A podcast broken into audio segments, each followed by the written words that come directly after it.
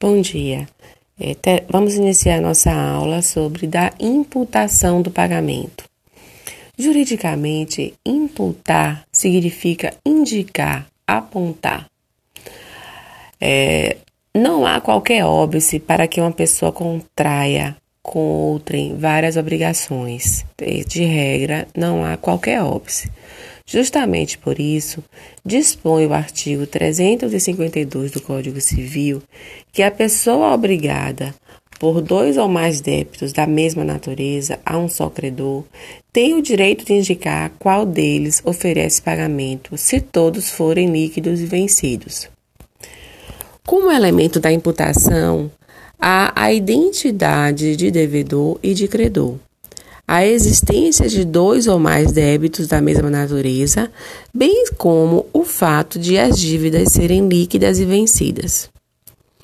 Certas quanto à existência, determinadas quanto ao valor. Então, como elemento da imputação, há a identidade de devedor e de credor, a existência de dois ou mais débitos da mesma natureza, bem como o fato de as dívidas serem líquidas e vencidas, certas quanto à existência, determinadas quanto ao valor. A imputação do pagamento visa a favorecer o devedor ou lhe possibilitar a escolha do débito que, que pretende extinguir. Isso está lá disposto no artigo 352 do Código Civil.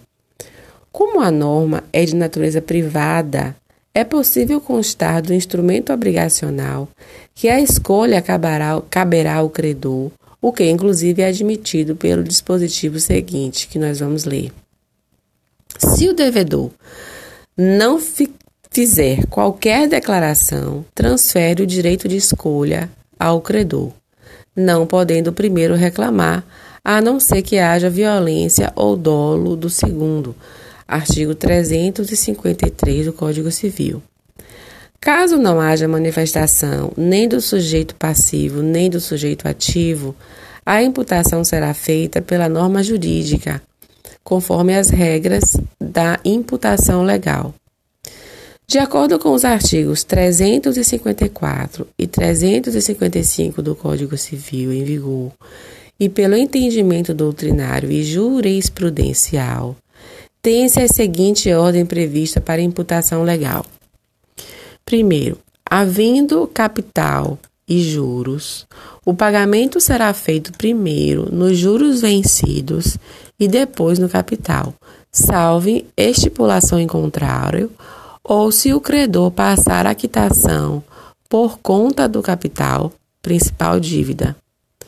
Cumpre destacar que a jurisprudência superior tem feito tal imputação nos contratos de aquisição de casa própria celebrados pelo sistema financeiro de habitação.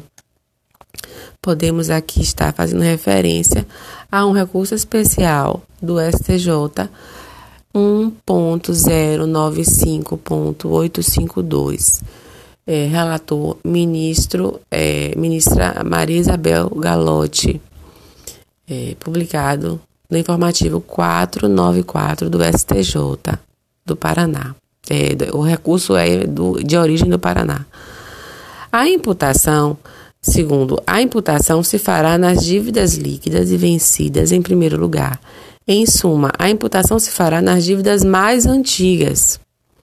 Terceiro, é, caso todas forem líquidas e vencidas ao mesmo tempo, será feita a imputação na mais onerosa, Inicialmente, será mais onerosa a dívida de maior valor.